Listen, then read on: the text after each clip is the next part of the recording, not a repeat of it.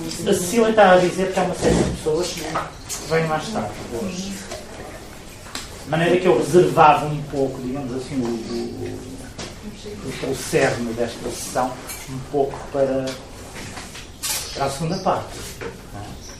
Uh, de qualquer modo, quer dizer, ontem, ontem foram levantadas algumas questões interessantes. Aliás, todos os dias são levantadas questões interessantes para as quais eu não encontro muitas vezes resposta imediata e que depois obriga-me uh, sou obrigado a pensar nelas e a procurar, sobretudo, uh, a ir procurar na obra do Warburg resposta a algumas questões aqui colocadas. Ontem a questão mais uh, que me parece aliás, é objeto de um, de debate antigo, corre o risco de dar uma imagem provavelmente uh, errada de vago, tem a ver precisamente com a sua relação com a, a modernidade e com a arte que lhe é contemporânea. A relação que ele tem com a arte que lhe é contemporânea e muitas vezes algumas reservas em relação ao vago têm a ver com uh, o, o grau de, digamos, de, o modo como ele ignorou as experiências artísticas do seu tempo. Uh, curiosamente, tendo andado a fazer uma pequena pesquisa, encontrei numa nota, estas notas, Deus está nos detalhes, não é? Exatamente. que foi ontem, aliás, projetámos aqui, você não estava ontem, mas uh, estivemos a falar precisamente nesse, nessa divisa do Wagner, que é dele, Deus está nos detalhes, e que corresponde à inversão do, do ditado alemão, que é o diabo está nos detalhes. Bom, e aqui, de facto, as notas uh, também têm essa capacidade de iluminarem divinamente algumas coisas. E eu encontrei uma, numa nota uh, de, um, de um artigo de um italiano uma citação de uma carta que ele enviou em 1917, em 11 de janeiro de 1917, e a referência a esta carta diz-nos que ela é retirada do arquivo, ou seja, foi a própria pessoa, eh, o autor do artigo, que encontrou a carta no arquivo. Portanto, de alguém trabalhou sobre o arquivo Warburg em Londres. E, portanto, isto não remete para nenhum livro, não encontramos esta carta, pelo menos na altura da, da publicação deste livro, que é um, um, livro de ensaios sobre o Warburg. Eh, a carta não estava publicada, existia no arquivo. Então a carta diz o seguinte, de janeiro de 1960. Caro Sr. von Eckart, uh, gostaria de, de de gastar ainda algum, algumas palavras sobre o nosso discurso, sobre a nossa conversa de ontem à tarde. Portanto, reparem, há aqui um contexto que é preciso perceber. Percebe-se que ele tinha estado a falar com este senhor uh, num dia, na noite anterior, provavelmente numa festa, num sítio assim. Tiveram a falar destes assuntos, depois no dia seguinte houve, houve qualquer coisa por esclarecer, vocês vão perceber qual é, e que o leva a escrever a carta à mesma pessoa com a qual ele tinha uh, falado no dia anterior. Portanto, querereis uh, uh, acrescentar ainda algumas palavras sobre o nosso discurso de ontem à noite. Quero, porém, salvaguardar, o, ter a garantia de que esta carta é endereçada só a si e não ao redator. O redator aqui refere-se a uma revista, percebe-se mais à frente. O redator da revista. Portanto, Tratava-se de alguém que dirigia uma revista. Uh, gostaríamos de ajudar o chefe da redação contra a prepotência da pequena burguesia limitada, que é cada vez mais alargada e de que eu sou um, convic um convicto inimigo. Você está de acordo com o Sr. B, aqui identificado por B, na recusa mais total do futurismo no entanto, no, chamado, no, ou no interior do chamado futurismo, existem, como em todos os campos, pessoas capazes e improvisadores. O juízo sobre aquilo que se pode confiar só aos homens competentes. Hum, Quem, porém, escreve, e depois ele cita, aparências uh, mal afamadas do futurismo, uh, do cubismo, do impressionismo, tantos nomes entre os quais não se esconde nada mais, não se esconde outra coisa senão a falta de disciplina. Portanto, ele está a refutar alguém que terá escrito isto. O futurismo, o cubismo, o impressionismo, todos esses nomes, neles não se esconde nada, não se esconde senão, neles só se esconde uh, uma falta de disciplina. E o Warburg diz: quem consente ou diletante de imiscuir-se uh, nestas coisas, sem perceber nada delas, falta o respeito àqueles que tendem a um objetivo uh, longínquo e invisível. Uh, nenhum jornal alemão, por oposição a esta revista que estava a falar, isto teriam sido coisas que teriam aparecido nessa revista, nenhum jornal alemão de importância no Império ousaria refutar os modernos uh, de modo tão uh, desfasado como, como aqui é feito.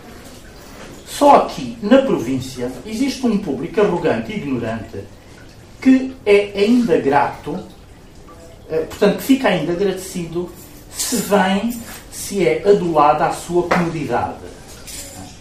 Por quem, para quem, portanto, essa, essa, essa gente, esse público arrogante, para quem todo o vazio e o mau gosto uh,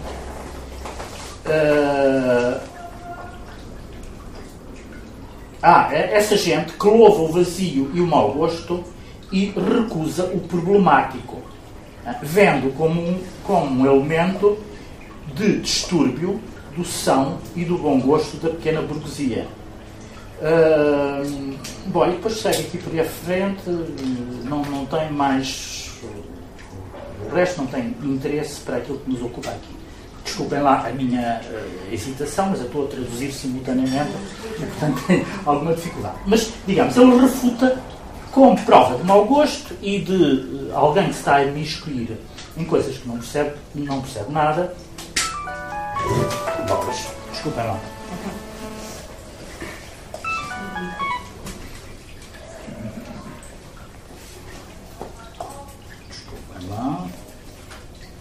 Vou só pôr isto no silêncio. Bom. Uh, portanto, ele está a refutar alguém que diria que isso do futurismo, do cubismo, enfim, todos esses, todos esses ismos das vanguardas seriam coisas que não têm valor nenhum e seriam provas de gosto. Ora, nós encontramos aqui, apesar de tudo, alguma preocupação com a arte do seu tempo, alguma atenção àquilo que se está a fazer.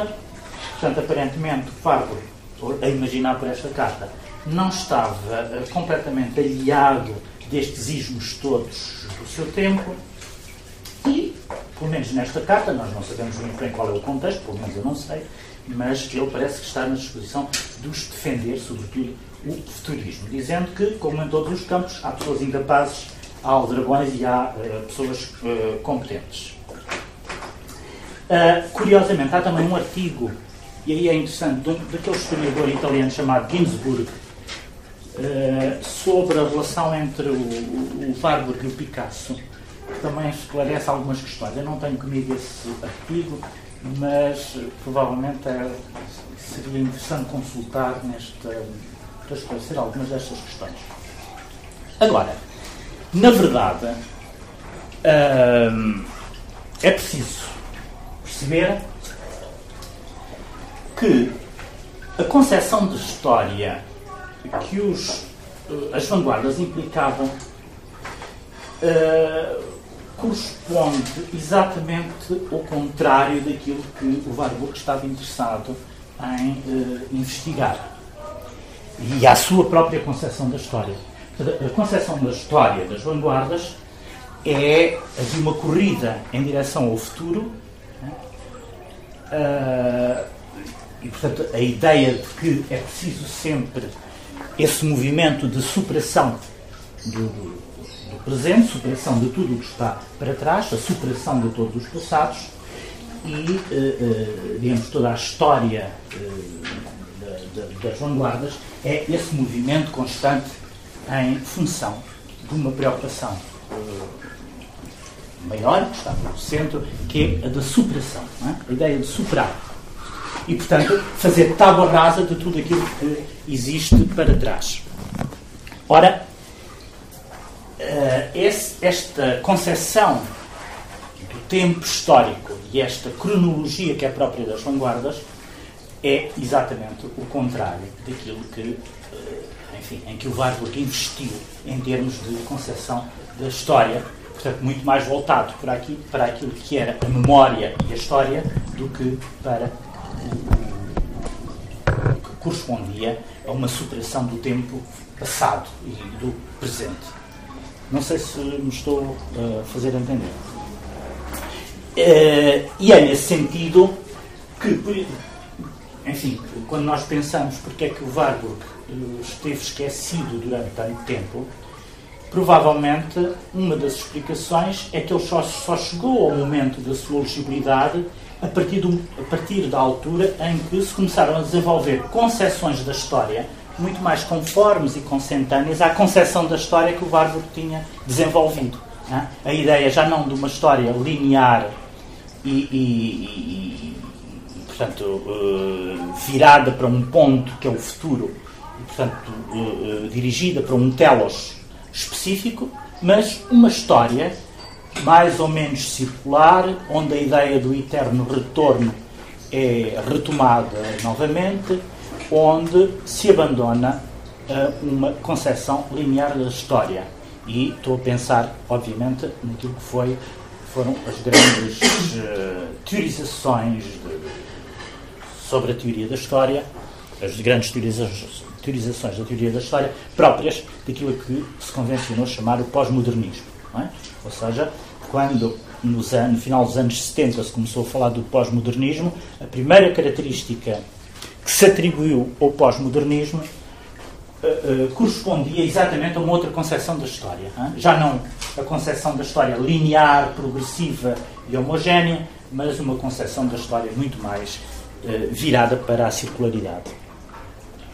E, portanto, aqui neste caso, uh, e, e, e, daí também uma concepção da arte também completamente diferente. Isto é, todo o modernismo artístico tinha feito da superação a sua divisa fundamental, a ideia de que era necessário estar sempre a superar, passar para um momento posterior, fazer tábua rasa do que, está, do que existia antes, e de tal modo que houve alguém que falou, enfim, na circunstância suponho que foi o Otávio Paz, que falou na ideia da tradição, uh, a tradição da superação, o que é uma, um contrassenso, uh, mas ao mesmo tempo o que ele queria referir através desse contrassenso. E dessa contradição era a ideia de que a procura, a procura a todo o preço do novo levava a uma espécie de academismo tão grande como o, uh, como os artistas que estavam voltados para o passado. Estão a ver? Seja, aliás, eu suponho que ele não, não fala da tradição da superação, ele fala precisamente da tradição do novo, a tradição da novidade. A tradição da novidade. É? O, o, o contrassenso é este, a tradição da novidade. Portanto, se é novidade não é tradição, se é tradição não é novidade. Uh, mas toda a gente sabe de que modo é que o novo academismo nasceu precisamente desta tradição da novidade. Uh, e, e, e, portanto, todo o modernismo fez, e sobretudo as vanguardas artísticas do princípio do século, basearam-se precisamente neste movimento que consistia na novidade a todo o preço e na superação que uh, existia anteriormente. Fazer tábua rasa do passado era uma espécie de palavra de ordem.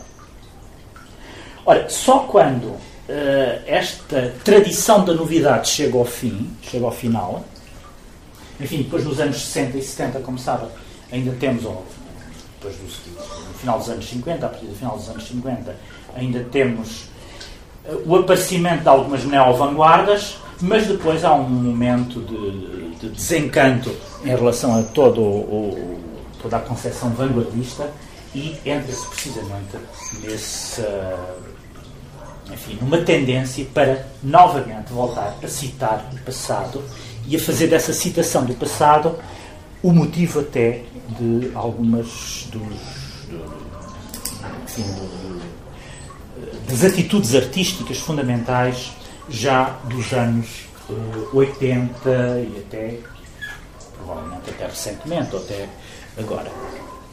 E, muito embora essa citação seja muitas vezes de forma irónica, não é? Há uma espécie de reescrita da história, mas essa reescrita da história implica alguma ironia em relação a ela. Mas, de qualquer das maneiras, a ideia de que é uma reescrita da história, em vez de, de, de do, do, percurso linear eh, de uma história voltada para o futuro, passa a ser uma característica das, do, do nosso tempo mais recente. Ora, eh, uma das razões que, por vezes, eh, que servem para explicar o renascimento do Warburg tem precisamente a ver com esta nova concepção da história que informa uh, a arte que é nossa contemporânea e que estaria muito mais de acordo com a concepção da história warburgiana do que com a concepção da história das vanguardas do princípio do século. E, portanto, o Warburg teria chegado finalmente ao seu momento de legibilidade, uh, graças a isso. Né? Sobretudo graças a isso. Por outro lado, esta Quer dizer, eh, esta concepção da história do Warburg pressupõe também eh, a interrogação ou até mesmo a destituição de alguns dos conceitos fundamentais da estética eh, pós-kantiana. Nomeadamente, ou melhor, da estética romântica, mais até do que da estética kantiana. Enfim, muito embora a estética romântica seja pós-kantiana, não é? mas, sobretudo, aquela que diz respeito à noção de gênio. É? Eh, a estética romântica baseava-se, ou tinha como um dos seus pilares fundamentais, a noção do gênio. Enfim, a noção do gênio aqui pressupõe a noção de originalidade do, do, do artista, absolutamente original, uh, que uh, deveria sempre afirmar uma individualidade e uma singularidade, e era precisamente na afirmação dessa singularidade e nessa, uh, dessa singularidade e dessa individualidade que ele ganhava o estatuto de uh, gênio.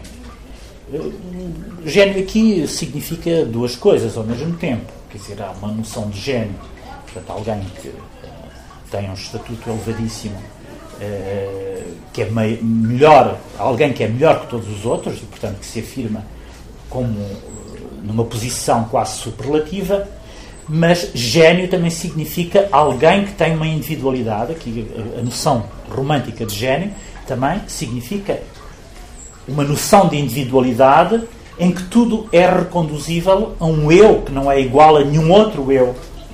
Uh, com ele se possa comparar. Uh, e, portanto, a genialidade, enquanto conceito romântico, vai a par e é explicável através também do conceito de individualidade romântica e de subjetividade romântica. É? A genialidade aqui é muitas vezes sinónimo de subjetividade. Ora, toda a concepção da arte própria do Warburg vai no sentido de, enfim, de, de, recusar este estatuto de genialidade arti artista, uma vez que ele coloca no centro do trabalho artístico a ideia de imitação, imitação do passado. Ora, a ideia de imitação era aquilo que tinha sido uh, uh, refutado com mais veemência precisamente pelo, pelo romantismo e pelas estéticas pós-românticas, das quais as vanguardas são ainda herdeiras. Não é? Ou seja, as vanguardas continuam e prolongam estéticas, a estética romântica, sobretudo nestas noções uh, de individualidade, de genialidade e até mesmo na concepção da história e da relação da obra de arte com o seu tempo e com a história. E, e ora, o, o, portanto, o Warburg está muito mais interessado em reconduzir a obra de arte àquilo que ela tem, os seus aspectos imitativos, do que os seus aspectos absolutamente originais. Muito embora, e isso é preciso que, se, é preciso que seja dito, aquilo que existe, essa noção de imitação no Warburg, uh, nunca seja uh, completamente uma recusa da originalidade. Hum?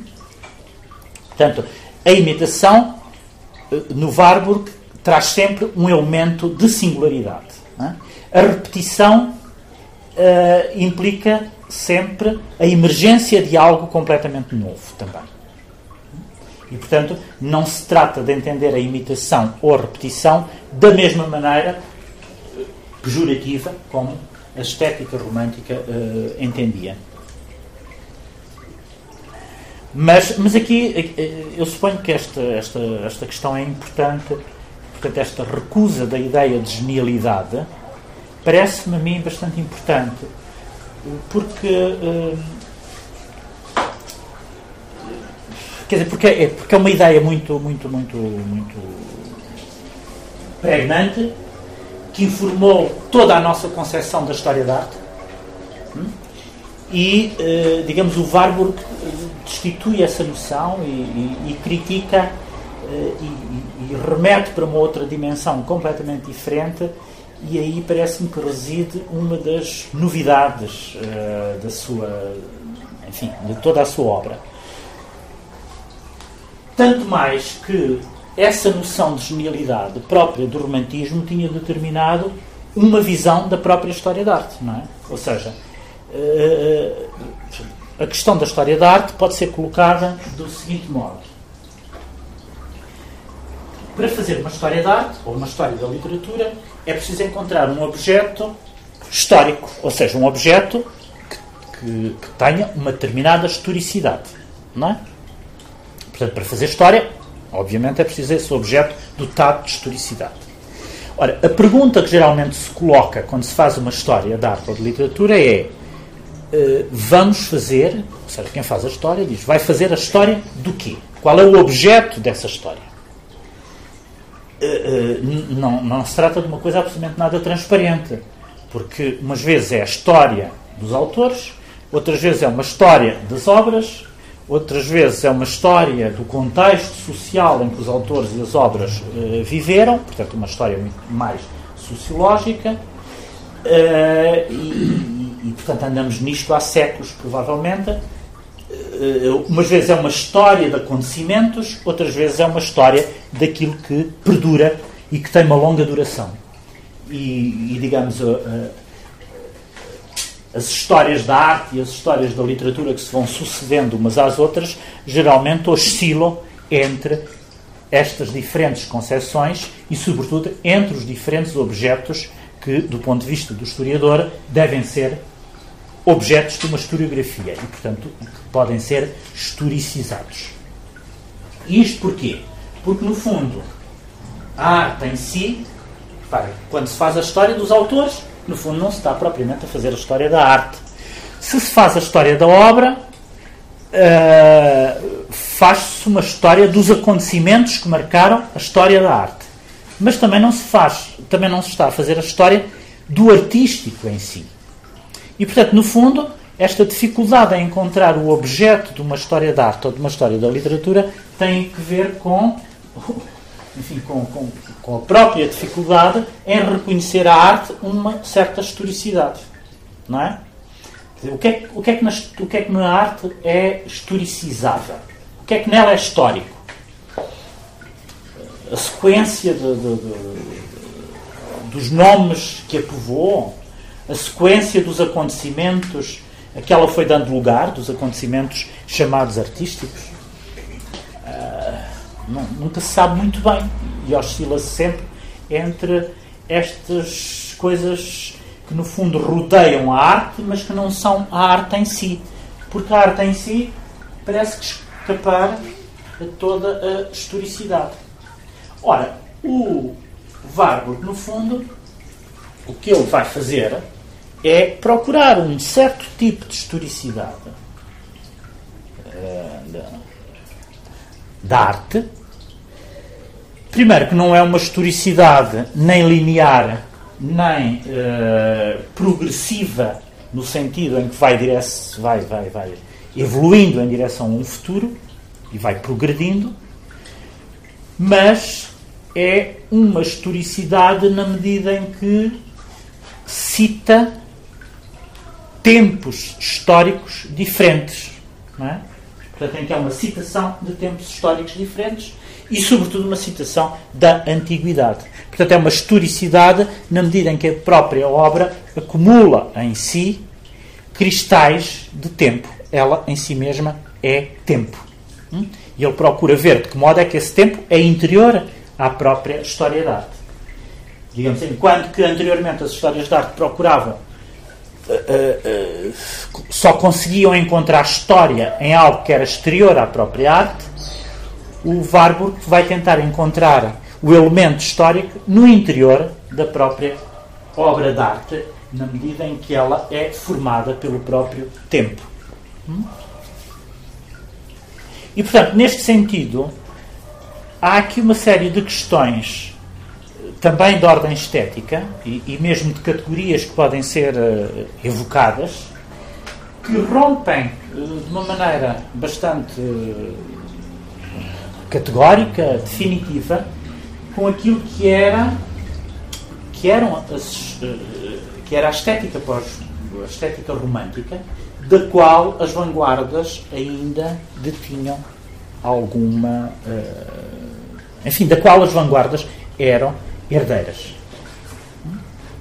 Não sei se isto vos é familiar, não sei o que é que acham de tudo isto, sobretudo esta ideia de que as vanguardas prosseguem e prolongam as estéticas românticas, muitas vezes não é exatamente assim claro para toda a gente. É? mas, mas, mas se me permite, desculpe, Diga. O, só agora para, para, para acrescentar uma questão a, a, essas visões, tanto da história, dos objetos, dos diferentes objetos da história, e que se liga às vanguardas, acho que é, é, será necessário também referir que há uma história das formas, portanto, a história de fundo que passeou, que no fundo tem, tem, tem que ter um pouco a história da obra, mas que uh, transcende a obra na medida em que procura na obra a sua forma. É uma vida das formas. Sim, sim, sim. Formas talvez Wagner tenha, não sei se diretamente, mas tenha uh, entrado por aí, embora tivesse aquela preocupação de, uh, de, tema, enfim, não, chamamos, não vamos chamar tema, uhum. o, o quadro de fórmula, enfim, algo que transcende de facto a obra, mas a história das fórmulas é, é também. Sim, pois, mas. Uh, no, no Warburg também há a preocupação com uma certa morfologia, hum. mas não é exatamente essa. Não é esse que vai surgir mais tarde. Não é o, as formas no sentido do Faucion. Não é? Um, mais tarde, isto é mais ou menos. Como? É mais ou menos um pouco contemporâneo. Sim. sim. A morfologia uh, warburgiana é muito mais uma morfologia gatiana, do Goethe. Da, da morfologia das plantas. Isso quando falou, sim. Uh, uh, o seu discurso me lembra muitas vezes, mas uh, teve, teve receio de, de, de, chamar isso morfológico, porque eu, para não confundir com a morfologia do século XX, Prop, etc. Pois que é diferente. E aí as vanguardas, talvez, por exemplo, é, é, é quase é claro, não, é? não, não para toda a gente, evidente, mas é claro que, por exemplo, o expressionismo alemão é um romantismo uh, que ganhou as formas da modernidade, ou seja, ganhou uh, o formalismo próprio das vanguardas, no sentido de daquelas primeiras vanguardas terem se concentrado na forma. Na sim, sim. Forma, é? No caso do, do Warburg, aquilo que no fundo ele encontra de historicizável na arte é aquilo que ele chama estilo. E daí ele diga, fala do estilo gachista, a história do estilo. Simplesmente o estilo, também aí, do ponto de vista romântico, o estilo é uma espécie de idioma próprio do artista. Enquanto que, do ponto de vista do Warburg, o estilo é qualquer coisa de pregnante,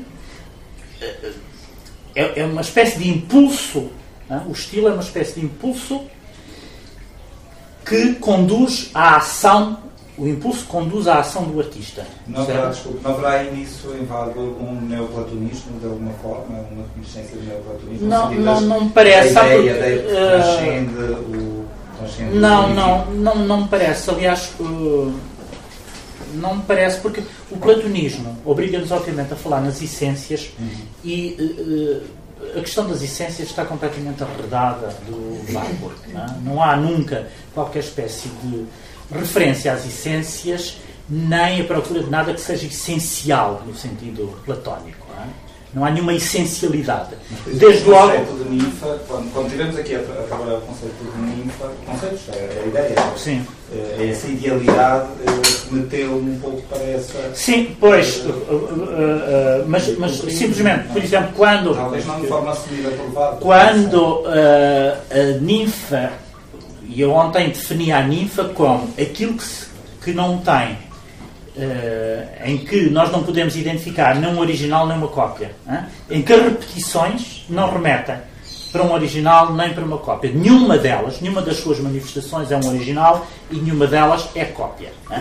Se nós definirmos a, a ninfa deste modo, imediatamente uh, arredamos a hipótese de qualquer espécie de essencialidade, porque a essencialidade implicaria sempre uh, uh, qualquer coisa que funcionava como um arquétipo, que estava lá, que era uma espécie de modelo, da qual depois as manifestações empíricas seriam, e contingentes, seriam manifestações históricas. Não é? Correto, mas Diga. Digamos, não. Uh, só para completar, eu, Diga. Eu, eu, eu, percebo que Vargo tenha essa, digamos, essa pretensão, essa, essa, esse objetivo em termos uh, metodológicos. É? Uhum. Mas visto de fora, aliás, ontem falámos também disso entre nós, uh, no intervalo, visto de fora, parece que ele, uh, para, como é que é dizer, padece um pouco dessa, digamos, talvez inconscientemente dessa dessa tendência para o, o essencialismo, embora por uma via do, uhum. caminho oposto, digamos assim. Isto é vendo de fora do pensamento fábrico, não, não tentando entrar, digamos, na sua, na sua utopia, na, na sua metodologia que eu penso que é. Desculpa. Diga, diga. Não temos. Não, não é cópia nem original, não é? Um, mas uma dessas materializações é a primeira, não é? Não, mas qual é que é? Não, eu pergunto, Sim. eu acho isso um, é uma. Temos, é uma formulação um pouco mito poética, né? mas eu não sei o que, é que se ganha com isso. Perdão. Uh, se eu digo não é cópia, não é original, quer dizer, quero captar algo no meio entre a uh, é uma expressão de dizer que é hum, em parte imitação, em parte novo, é isso? Oh? Sim, uh, eu já tento responder, diga lá, desculpe lá, já, já tento responder isso. É, estou a tentar entender Warburg, porque, uh, quer dizer, gostaria de me entregar a Warburg para entender. É assim, um, se o que, o, o que entendi até agora é também uma vontade de Abi Warburg de descobrir leis de natureza na arte, ou seja, de descobrir o quê? Desculpa. Eh, leis da natureza, de aplicar o olhar das ciências chamadas exatas à arte. Eu vejo estas eh, expressões impulso, Uh, muitas das metáforas utilizadas por Barbo são da eletricidade. Exatamente, a eletricidade é importantíssima. Aliás, a, ideia de engrama, dinamograma, são tudo metáforas. Aparelho de recepção, era um modo como ele definia a biblioteca. Aparelho de recepção de, de uma energia, ideia de energia, reativação da energia. Essa isotopia elétrica é importantíssima no Vargas. De maneira que ele descobre no, no, no discurso das ciências chamadas exatas, hum. uh, uh, descobre uma maneira de explicar ou de ver a, a história da arte de outra forma. Isso também é a metáfora de uma época, são as metáforas de uma época. É isso que quis dizer. Hum. É, um bocadinho sai do expressionismo e uma faceta do expressionismo normal, do chamado expressionismo normal, uh, ele é filho do seu tempo. Uhum. Mas uh, uh, deixe-me tentar sim, sim. Por exemplo, a, a sua reserva a esta formulação da, da, definição da formulação que, através da qual eu defini a, a ninfa como algo em relação à qual não se pode dizer que existe uma cópia e um original. Uh, porque que, e se nós tivéssemos a ideia de cópia do original, teríamos que conceber que existia uma ninfa primeira né, que determinaria uma, quer dizer, uma, uma forma de expressão que depois era ou imitada ou pelo menos eh, era retomada de qualquer forma. E era retomada e aí teríamos pura e simplesmente o esquema, eh, o esquema historiográfico das influências. Não é? Mais ou menos tradicional, que é aquele que as, as tradicionais histórias de arte consagram. É? As, as, épocas e os artistas que se influenciam uns aos outros. Bom, não quer dizer que o Warburg não, esteja, não, não eh, quisesse recusar completamente a ideia de influência, mas não é isso que preocupa, esse não é o seu objeto, não é o objeto da sua historiografia, não é o das influências, é de uma história do estilo, de uma estilo gachista, em que, em que o estilo é algo uh, que ficou, digamos, que foi, que foi, foi que surge como uma não como uma vontade individual de fazer de uma determinada maneira. O estilo não é uma maneira, né? o estilo é uma, um modo de inculcar e, e, uma expressão emotiva ou uma expressão patética né? através, sobretudo, do movimento. Né? Através, sobretudo, do movimento. Mas de onde vem esta emoção? Da psicologia? Que é? De onde vem esta emoção? Moção e emoção. emoção. De onde vem? Uh, o original está no cérebro? Ou será a ideia platónica, como diz Não, o, o... Quando eu disse, desculpa, quando eu disse, desculpa, quando eu disse não, não. platónico, ou neo, enfim, era, não era no sentido de que existia uma ideia original, que ela estava à procura de uma, de um original que, perdido no tempo, existiu e que, e que deu origem ou influenciou todas as manifestações seguintes, mas lá está, na cabeça dele, ou seja, Uh, um platónico. Uh, não, não, não, não na cabeça, em todas as nossas cabeças sim, que sim, trazem caso, aquela. Exato. No caso concreto, massa, aquela herança enorme psicológica. Eu dou um exemplo claro, eu penso que pode ser claro, se, se dando, indo ao concreto. Portanto, o facto de ele encontrar um sexto é por especulação, estou a falar como leigo, claro, como é evidente. Uh, se ele procura uma imagem que corresponde, ou procura, descobre, enfim, não sei qual seria o processo, que corresponde a essa manifestação, ou manifestação, ou enfim, a esse não cópia não original, ou, ou, ou essa amálgama das duas coisas. Portanto, há, uma, há um processo, um processo, digamos, intelectual de, de transposição de um modelo dele, portanto, subjetivo, digamos assim, ou seja, do, do, do próprio, ao qual eu posso de fora chamar de platónico, no sentido que ele está a usar uma ideia de uhum. ninfa, a que ele chama patos fórmula, etc., mas que uh, predispõe uh, uh, o encontro dessas, dessas imagens. Não sei se me fiz Sim, não, o problema é que a ideia da ninfa é imediatamente uma forma da ninfa, percebe? Ou seja, não existe a ideia da ninfa em si. A ideia da, a ideia da ninfa é imediatamente uma forma. Hã? Portanto, é imediatamente uma matéria. Mas, quer dizer. Uh, e, e, e, e, portanto, nesse sentido, é muito difícil a distinção entre aquilo que seria a ninfa arquetípica, que existe como ideia, e depois a sua manifestação histórica eh, contingente, eh, que se repetiria em determinados momentos da história. Porque, digamos, do ponto de, no, no, no, no, método warburgiano, se porventura ele só tivesse havido uma ninfa com aquela forma, ele nunca teria chegado à noção de ninfa. Percebe? O conceito de ninfa não existiria. O conceito de ninfa só existe na medida em que ele é repetido historicamente. Então, utiliza a história da arte para descrever o funcionamento do ser humano. Não. Como? Ele utiliza a história da arte, observando-a, simplesmente. Sim para tentar descobrir uma explicação sim, para sim, o ser dizer, humano. A, a história, e, daí, quer dizer, o, apor dele é antropológico nesse é sentido. É antropológico nesse sentido. A, a maneira como escreveu agora, se calhar fica bem, ele é um estruturalista nisso. No fundo, não é? E por isso sim, nós, é verdade. nós treino lá com o André Jorge, sim, mas sim, sim, é, é, isso.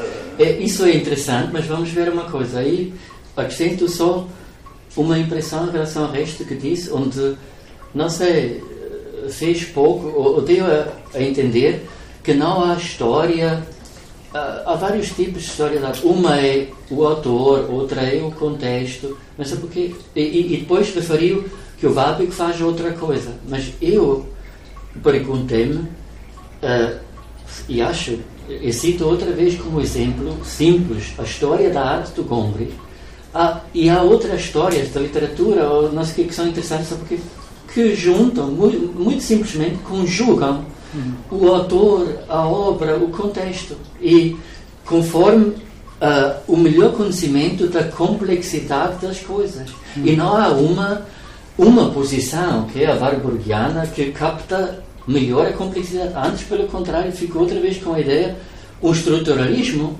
é, é uma abordagem legítima, que se pode chamar antropológica, mas com uma restrição que tomei a liberdade de referir ontem.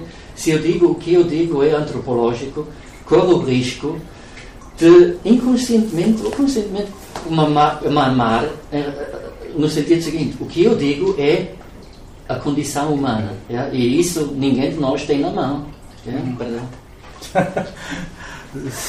Uh, bom, uh, uh, eu, eu, não tinha, quer dizer, ainda não tinha usado, e se calhar nem, nem sequer tinha, nem me tinha ocorrido, a referência ao estruturalismo. Mas, digamos, a, a, ideia estruturalista de determinado tipo de traços que só são definíveis através das diferenças, a ideia de que, a, que na linguagem não existe senão diferenças, e só através das diferenças é que o significado pode emergir, eh, não é de facto completamente estranho uh, o método warburgiano e o modo dele, dele apreender a história. Uh, mas de qualquer das maneiras, quer dizer, há aqui uma noção de historicidade e há uma, uma, uma, uma preocupação com a história que está completamente ausente do estruturalismo, que é por definição ahistórico ou, ou, ou se, se quisermos. Uh, agora, uh, a sua, uh, eu acho que as suas reservas, aliás, bastante legítimas, e o nosso não, debate que temos tido aqui faz. Sim, sim, não, mas você faz. Eu vou me despedir hoje. Tens, sim, sim, mas eu vou sentir a sua falta. Esse livro, esse livro, não, não, esse livro não, contém o verbo e mais, isso é melhor. É, contém o verbo e supera. Eu estava, estava a pensar. Não, você vai, eu vou sentir a sua falta porque você faz, obriga-me a, a, reformular constantemente e a procurar. Já não aguento o sofrimento que isto lhe tem causado. Já não aguento o sofrimento que isto lhe tem causado. Não, não, não. Sofre aqui. Não, não, mas, mas sabe, eu quando olho só. Deixa-me eu dizer isto, quando ouço, lembro-me uh, sempre de que, de facto, você é um austríaco e o Warburg era um alemão. Para as pessoas estranhas estas histórias, acham que é tudo a mesma coisa. Não, falam todos alemão. Mas a diferença é fundamental. Você faz parte da civilização danubiana e o Warburg faz parte da, da civilização do Reno. Isso é o livro mundial, universal. Esquecemos essas diferenças. E portanto você está do lado da, daquela da crítica e do, do da ironia uh, própria da, do, da literatura austro-húngara, enquanto o Warburg está próximo do idealismo alemão, uh, uh, que, enfim, que tem uma longa história, respeitável, aliás. Uh, e, e, a Marina vai deixar de falar comigo. Olha, por causa disto não. não.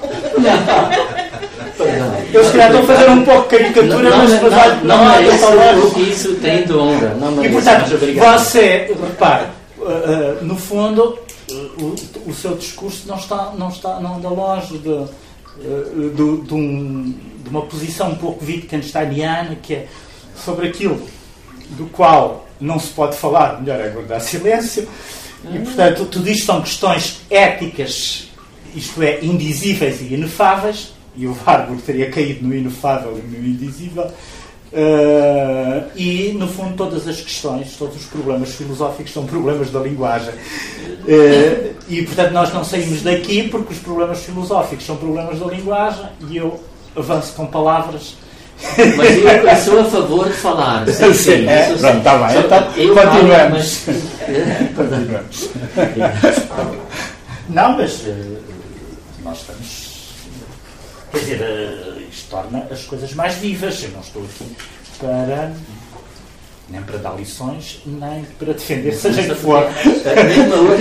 E além disso, obriga-me. Eu são pouco, na minha vida toda, poucos conferencistas, acho que não, não recordo, que fez como, como o modelo, levar tão a sério a, a preocupação responder o, o, diálogo. Olha, isso é outra faceta fenomenal, obrigado. Mas, mas, no que diz respeito a essa questão da. De, de, as questões foram aqui colocadas, isto é, a questão de não haver uma ninfa original da qual as outras seriam a cópia. E sobretudo a questão que se coloca que é porque é que aparece a, a ninfa? Porque é que aparece a figura dotada daquela espécie de movimento uh, que é um movimento que traduz um determinado tipo de patos e de emoção. E aqui, obviamente, a ninfa é uma espécie de emblema de todo um conjunto de expressões patéticas e emotivas, do, das quais o Warburg queria fazer uma espécie de atlas. Não é? Portanto, se eu sou obrigado a falar mais da ninfa, não podemos descurar que a ninfa não é o único pathos formal de que o Warburg fala, eh, muito embora tenha erigido esse uh, objeto obsessivo das suas investigações. Ora, uh, uh, aquilo que ele vai tentar mostrar é que há uma espécie de, de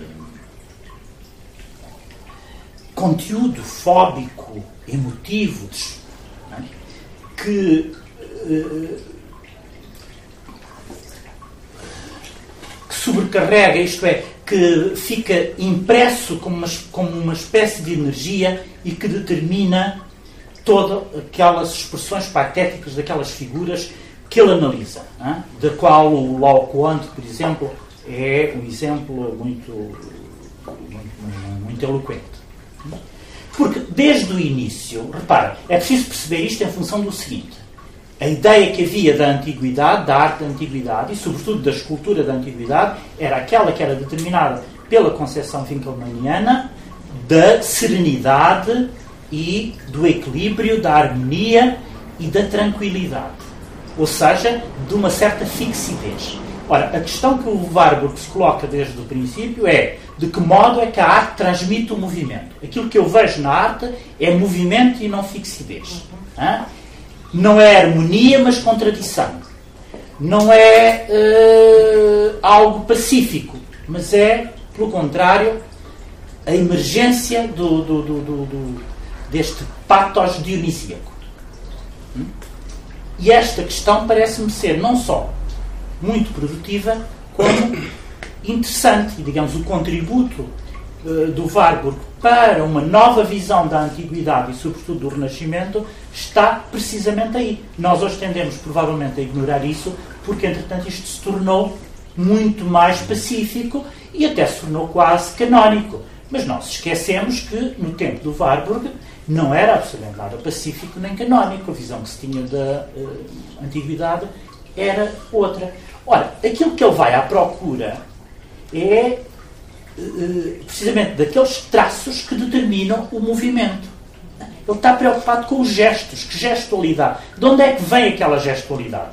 Isto porque a concepção que se tinha, tanto da pintura como da escultura, era a de que e eu ia falar nisto na segunda parte, depois no, no intervalo uh, esclareço melhor sobre estas questões, porque isto entronca num outro discurso sobre outras questões uh, mais desenvolvidas. Uh, portanto, a, a, sua preocupação, aquilo que, o, que determina, o, digamos, a sua investigação, é a pergunta sobre como é que a arte é capaz desse movimento, né? como é que a pintura é capaz do movimento e como é que ela é capaz de traduzir uma gestualidade, o gesto. Né? Esta noção de gesto é muito importante.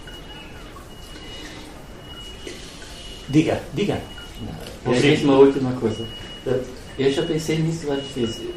Talvez eu esteja errado, não consigo captar as nuances, mas ah, mesmo aí, a arte é movimento, a arte é conflito. Isso é, não é uma afirmação válida eternamente, porque há arte que não é movimento, o que não quer ser, e a arte que não quer ser conflito, compreende? Isso mostra, quer dizer, muito bem lá o, o, o, espaço limitado onde ele trabalha, que foi uma crítica em relação a um determinado, a uma determinada imagem do, uh, do rena, renascimento mas não podemos, às vezes, não sei, talvez confundir, dizer simplesmente, porque isso é importante para ele. No conflito, na luta contra uma imagem uh, errada do Renascimento, não podemos generalizar isso e agora procurarmos movimento em tudo, então vamos esquecer a arte que não é movimento. A, a arte idílica, ou sei lá, a arte trivial, não sei o quê. Ou também, compreendo a ideia. Perdão, uhum. é, é só isso. Né? Sim, uh, não, mas o, o, o reparo, o, enfim, não, não, não, sei responder imediatamente a isso. O que é que, o que, é que será? Aquilo, de qualquer das maneiras, os objetos sobre os quais ele trabalha uh, são objetos que uh, são objetos artísticos Sim. onde esta questão Exatamente. do patos e do movimento e do gesto isso são muito fortes. E do gesto seleção, que, é? de um gesto de tipo patético. Porquê? Porque ele está convencido e, e vai procurar as leis desta, desta, desta digamos, desta proposição é? de que uh, digamos de, de, que há uma determinada emoção, uma determinada afetação ou afecção fica incrustada através de uma forma e através de um estilo, né? e essa incrustação é que é transferível historicamente. Está a perceber? Ou seja, a história vai repetir algo que ficou incrustado. E eu, eu aqui utilizo muito, consciente, muito conscientemente a palavra incrustado, no sentido em que isso se tornou pregnante. Foi, houve, é como que, e aqui a metáfora elétrica serve, é como se alguém fosse uh, afetado por um choque elétrico né? uh, e, e, e, portanto, esse choque uh, vai, vai, vai, fazer parte de uma espécie de memória que essa pessoa uh, enfim, uh, que fica depositada na pessoa e ela reaja mesmo para se proteger da ideia de que possa levar outra vez um novo choque. Não é? Simplesmente aqui não se trata do choque ao nível do indivíduo, trata-se do choque a um nível coletivo da sociedade. E, portanto, todos esses movimentos e todos esses gestos seriam movimentos ou gestos de tipo fóbico de, ou de tipo emotivo, que serviam para quê? E através dos quais uh, se, se poderia perceber como é que se passou de uma uh, atitude em que ainda não existe a capacidade de dominar esse caos original em que tudo é emoção e afeto e em que, em que tudo é da ordem do patético para uma outra para um outro momento em que precisamente esse patos é dominado e ganha. Portanto o homem ganha a possibilidade de se orientar nele né, uh, arranjando meios ou ferramentas através das quais os domestica. Hum? A transformação de qualquer coisa em símbolo, em si, é um processo de domesticação. E, portanto, quando, quando o Warburg, no fundo, assimila a noção de símbolo à noção de pathos forma, para ele um símbolo e um pathos forma é quase a mesma coisa, uh, parece-me a mim que ele mostra bem de que modo é que o, lugar onde ele se quer situar e aquilo que ele quer apreender se situa precisamente nesse intervalo entre aquilo que é da ordem do não racional e do pura e simplesmente uh, patético e afetivo e o que é da ordem do logos, da razão, da ciência, né? da filosofia.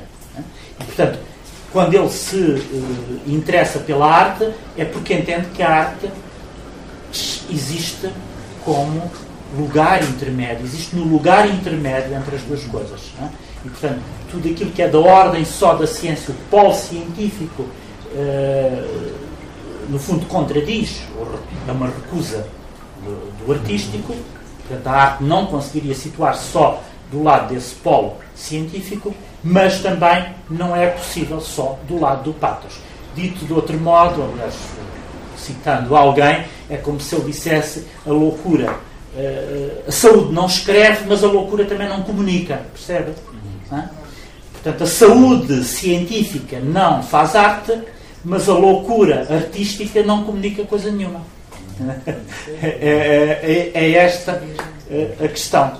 E por isso ele, no fundo, diz que vai interpretar, digamos, a história da humanidade num reflexo autobiográfico, porque toda a preocupação dele durante os cinco anos que teve no, no, no, no na, nas, nas, clínicas foi precisamente o de ganhar novamente o espaço de pensamento, o Dentraum, que lhe permitia sair do estado de loucura em que ele se encontrava. Há aqui, evidentemente, toda uma questão autobiográfica que tem a sua piada, não tem piada nenhuma porque é uma coisa trágica, mas eh, que nós percebemos que determinou também a sua reflexão teórica. Aqui, neste caso, quando o Warburg se interessa uh, pela, pela astrologia e, e pela, pelas imagens astrológicas que ele estuda, uh, e estuda de maneira bastante detalhada, sobretudo por influência daquele seu amigo Franz Boll, com o qual ele tem uma correspondência, e eu mostrei-lhes aqui aquele selo que é uh, Per Monstra ad Sfera, porque o, o, Franz Boll tinha escrito precisamente um livro chamado, que se chamava, em latim, uh, Sfera. Uh, o, portanto, o Warburg vai estudar as imagens astrológicas para mostrar como, digamos, há um caminho que é percorrido uh, desde as superstições medievais uh, de tipo em que todo o tipo de imagens astrológicas em que a astrologia domina e, e toda uma iconografia astrológica, até o Kepler, a, a ideia da esfera uh, e, do, do, do, portanto, e da elipse, é? Onde já não se trata, onde se trata de uma imagem já científica do universo e do, do cosmos, e portanto ele vai mostrar como é que o homem saiu dessas imagens eh, demoníacas que faziam parte da superstição medieval até uma imagem científica que é dada pelas formas geométricas, como a esfera, uh, e que, uh, portanto, e a referência maior é de facto o Kepler, enquanto astrónomo. É?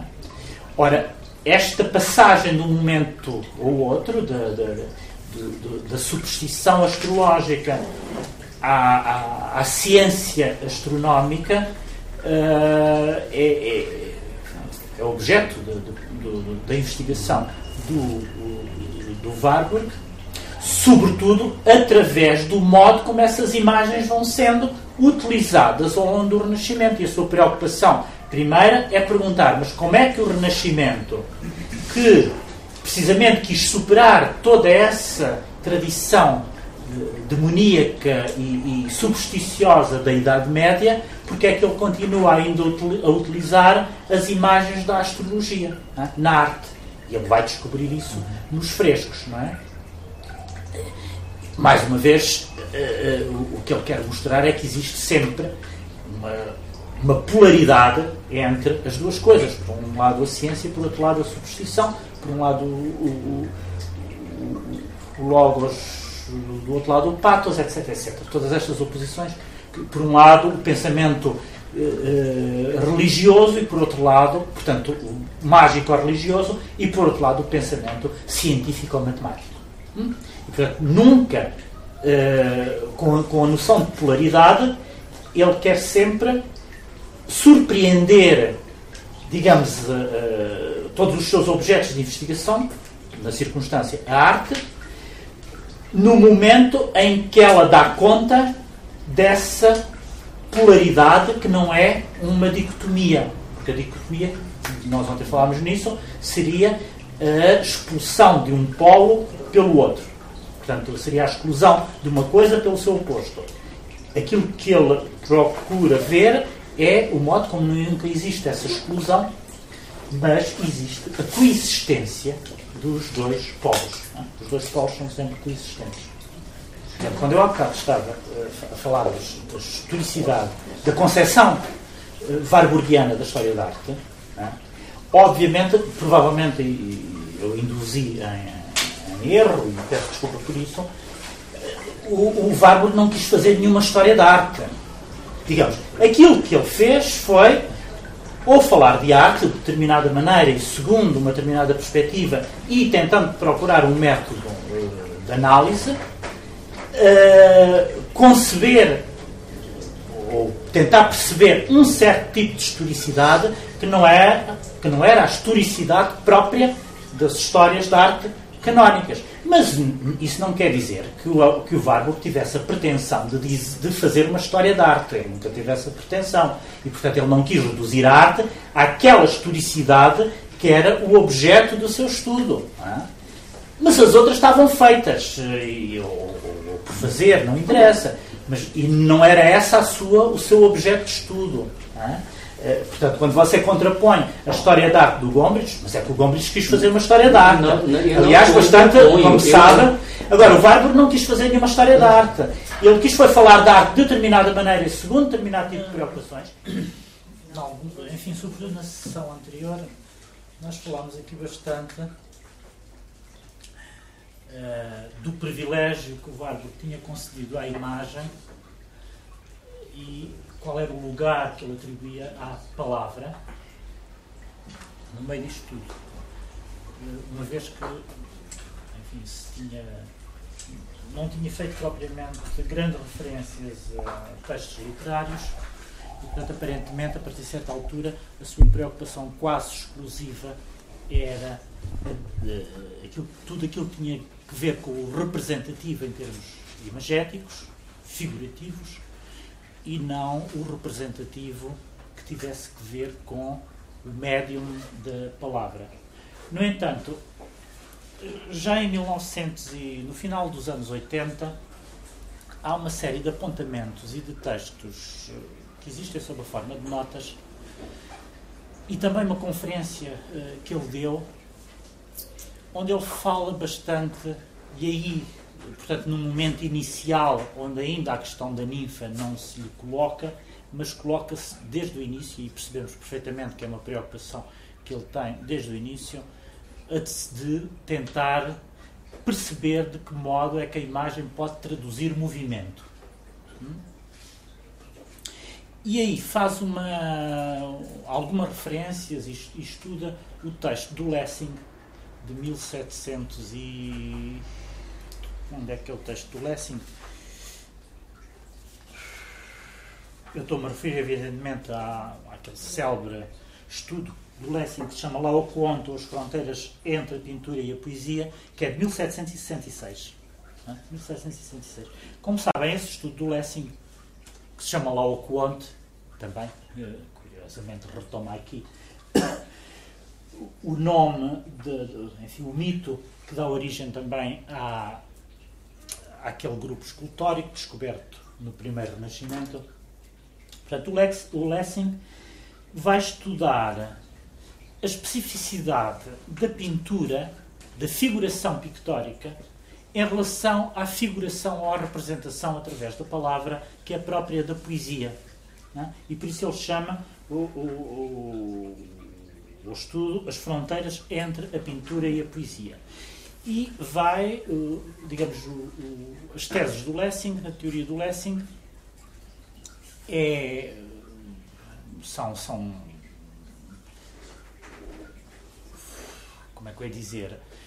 Eh, ele vai criticar a concepção mais tradicional, que era aquela que vinha da poética, eh, enfim, do Aristóteles, mas sobretudo da poética do Horácio, que se traduzia na aquela divisa latina que é ut pictura poesis, não é? Uh, a pintura é como a poesia. Mas esta expressão latina, ut pictura poesis, portanto, pode ser traduzida como a pintura é como a poesia, como a poesia é como a pintura. Hum? E nós encontramos ainda no Renascimento uma, algumas paráfrases deste princípio horaciano, da pintura é como a poesia, dizendo que a pintura é uh, uma representação uh, que fala como a poesia, como as palavras da poesia, e a poesia é um tipo de representação que uh, procede a, uma, a, um tipo de figuração tal como a pintura. Portanto, há aqui uma, uma espécie de reversibilidade entre poesia e pintura eh, que, diz, que nos diz não só que a pintura é como a poesia, mas a poesia é como a pintura. E esta comparação e esta reversibilidade estão presentes uh, em todo o Renascimento. Há um célebre texto do Leonardo da Vinci sobre isto, uh, onde ele fala da pintura que fala e da poesia que pinta. Hum? A ideia de que a poesia de que a pintura fala, e portanto aí imita as palavras da poesia, enquanto que a poesia pinta, imitando o tipo de figuração próprio da, uh, da pintura. Bom, o Lessing vai uh, destruir esta noção, vai, vai criticar esta noção da, da, da, enfim, da reversibilidade entre pintura e poesia, das fronteiras uh, indestrinçáveis entre poesia e pintura e vai traçar fronteiras muito nítidas entre poesia e pintura, dizendo que cada uma delas obedece a leis de representação completamente diferentes. E, portanto, ele vai tentar verificar como é que se definem essas fronteiras entre a poesia e a pintura.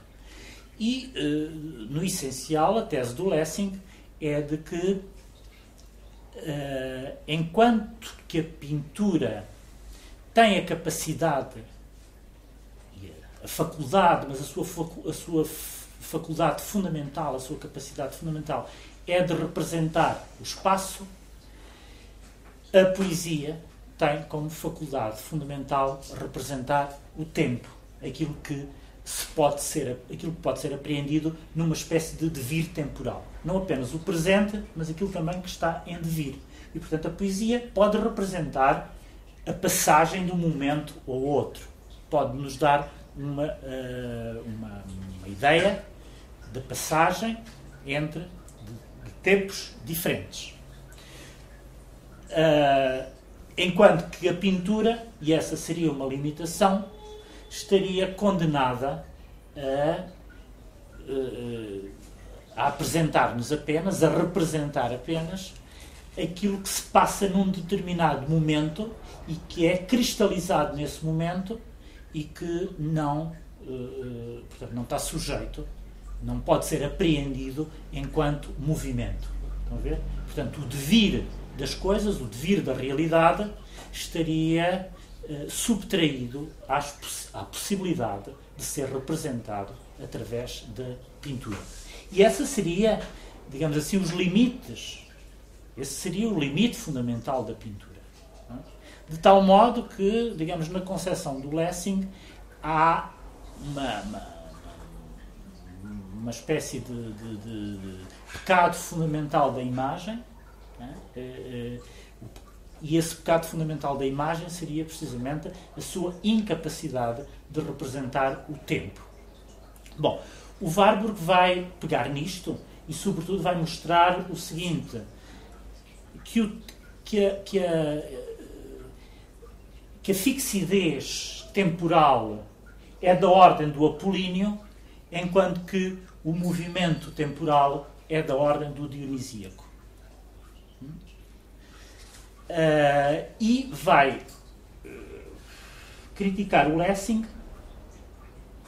portanto, neste momento fundamental em que ele uh, começa a mostrar a sua preocupação em responder a essa interrogação que conduz depois toda a sua investigação, que é como é que a pintura eh, pode apreender os gestos, né? porque é que a pintura, afinal, pode representar a gestualidade e o movimento, uh, e, e, como é que ela, afinal, não se reduz a qualquer coisa que é da ordem do meramente estático, e uh, a crítica que ele faz ao Lessing tem precisamente que ver com essa uh, concepção de que a imagem estaria, por simplesmente, do lado do estático, do lado da impossibilidade de representar o movimento.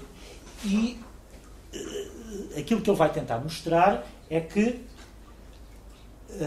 tal como a poesia, do ponto de vista do Lessing, era a única arte que permitia representar a ação transitória, né, a transitoriedade da ação, uh, portanto, essa, essa, essa faculdade de representar a trans, transitoriedade da ação uh, que o Lessing imputava exclusivamente à poesia, retirando uh, a pintura dessa possibilidade, o Warburg vai tentar mostrar que a pintura também tem essa mesma faculdade. Hum? E então, as fronteiras, deste ponto de vista, as fronteiras entre poesia e pintura delimitadas pelo Lessing seriam fronteiras eh, que, não, que não teriam sentido e, sobretudo, seriam, não direi falsas, mas era necessário ultrapassar essa visão limitada daquilo que seria a relação entre a pintura e a pintura. Portanto, o, Vargo vai tentar eh, mostrar a possibilidade da pintura de também figurar, digamos, o que é significativo em termos de movimento, e, portanto, ele vai atribuir à arte figurativa própria da pintura a capacidade de representar não só aquilo que é uh, estático, mas também o que é contigo e, portanto, se sucede em termos temporais. E só aquilo que se sucede em termos temporais é que pode, digamos assim, representar aquilo que ele entende por patético ou expressivo. Estão a ver? Portanto, todo o, o, o patos que o Warburg vai tentar apreender nas imagens É um patos que tem a ver com o movimento e, portanto, tem a ver com a transição de momentos temporais uh, diferentes. E, portanto, dá uh, uh, tudo aquilo que sugere contiguidade, movimento e transitoriedade. Isto parece-me ser, enfim, parece-me ser não só interessante, como retira. Desculpe, agora estou um pouco já cansado, talvez, mas retira da, da, da, da estética tradicional, ou melhor, retira da, da, da estética do Lessing outro tipo de conclusões diferentes daquelas a que, que tinham sido objeto do, do, de leitura até então. Um, aquilo que está em causa no, no, no, nesta análise que o Warburg faz uh, do Lessing uh, é, primeiro, uh, mostrar uma outra faculdade diferente da pintura que não era reconhecida até aí. Em segundo lugar, era verificar de que modo é que, que aquilo, de que modo aquilo que geralmente era entendido como estático pode também ganhar vida e movimento. Hum? E é essa vida, é essa vida e esse movimento que lhe interessam a ele e que se tornam objeto de análise.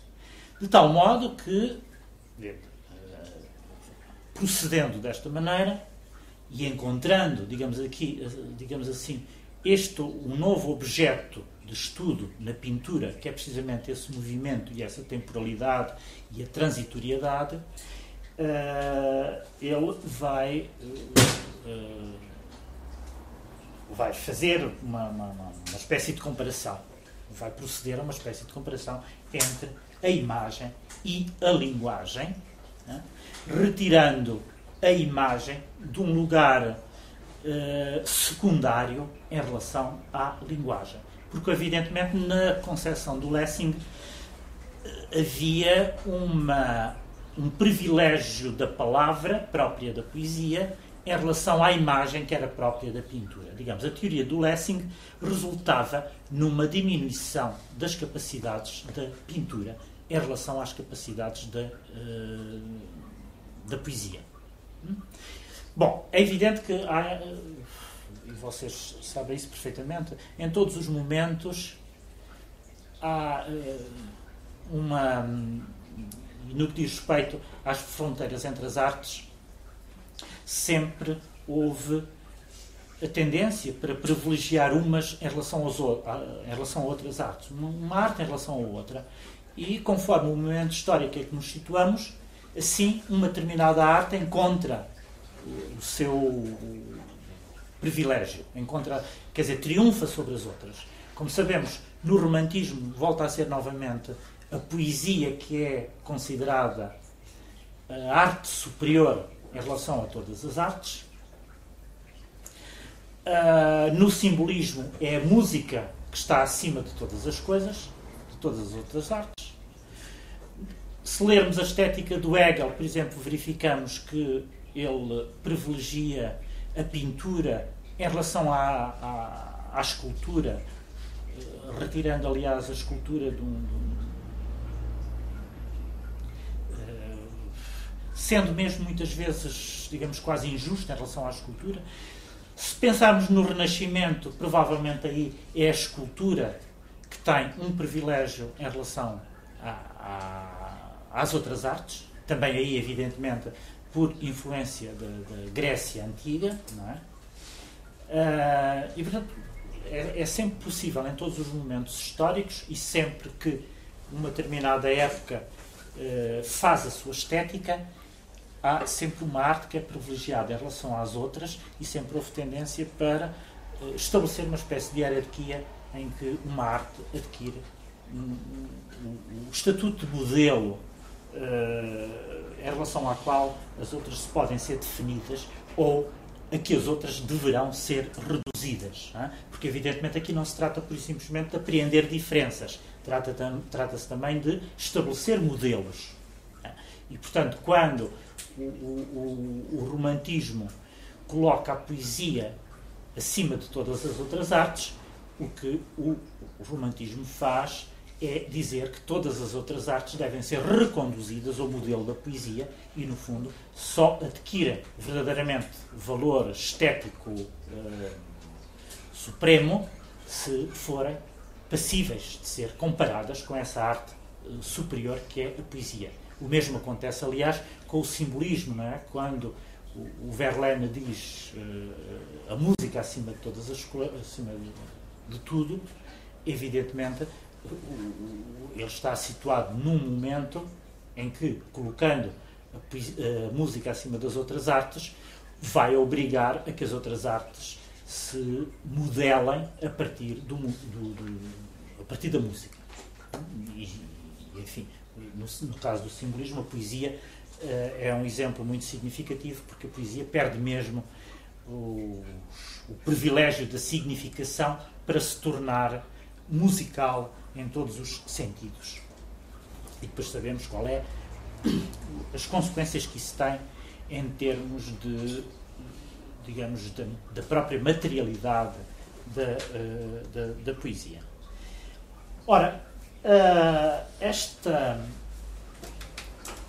este momento em que o Warburg se torna crítico do Lessing é importante por várias razões. Primeiro, porque há aqui uma, uma espécie de delineamento ao delinear de uma nova estética, de uma estética warburgiana, uh, uma estética que coloca no seu centro a, a pintura e que procura uh, resolver aquilo que para ele era um enigma, que é como é que a pintura consegue traduzir a ideia de movimento. Quando, na verdade, uh, digamos, a exigência uh, que era feita em relação à pintura era aquela que tinha que ver com uma concepção de um certo estaticismo que, de resto, informava toda a, como nós já vimos, toda a concepção que, Finkelmaniana, por exemplo, do, do, Renascimento, das figuras do Renascimento, tanto, tanto a escultura como a própria, como a própria pintura.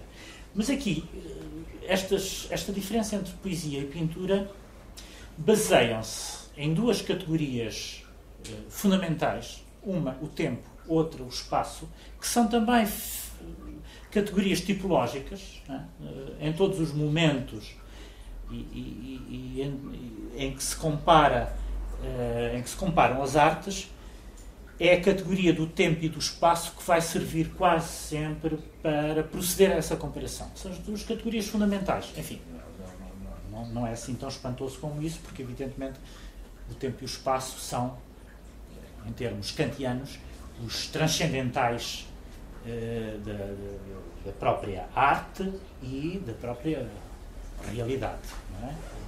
Portanto, é, de, de, determina as nossas con, uh, condições de possibilidade de apreensão da própria realidade. Ou apreendemos em termos de espaço, ou apreendemos em termos de tempo. E nesse sentido, portanto, para utilizar a linguagem kantiana, é que são transcendentais porque uh, de, remetem para as próprias condições de possibilidade. Aqui, neste caso do, do, do Warburg, ele vai uh, privilegiar o tempo e colocar num, num, numa posição secundária o, uh, o espaço. E, sobretudo, vai identificar a espacialidade com o apolíneo e a temporalidade com o dionisíaco. E aqui, neste caso, o que é curioso é que ele chega mesmo a, a criticar o Nietzsche. Porquê? Porque eu estava à procura da passagem onde.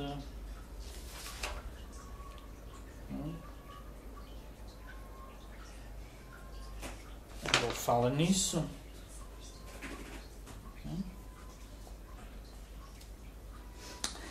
Uh, Bom, já encontrei. Ele diz às tantas, e eu uh, parafraseio o comentário, quer para Lessing, quer para Nietzsche, a verdade da figura estava na aparência do visível. Mas essa aparência do visível era uma aparência morta. E porquê é que ele diz que era uma aparência morta? Porque a verdade da vida escapava-lhe. A verdade da vida escapava à imagem. E escapava de que maneira? Porque a imagem congelava as coisas numa espécie de estaticismo. E, portanto, para, lhe, eh, para voltar a dar vida, é? para que as coisas não tivessem, por simplesmente, essa aparência morta, a que estavam submetidas pela representação pictórica, era necessário esta introduzir esta nova concepção da imagem, que é aquela que, que o Warburg introduz, onde a imagem é impregnada de vida e de uma forma de patos que tem que ver com o tempo, né? em que a imagem é impregnada de tempo. Uh, ora, isso, essa impregnação de tempo na imagem, era precisamente aquilo que o Lessing dizia que uh, não era conseguido através da imagem.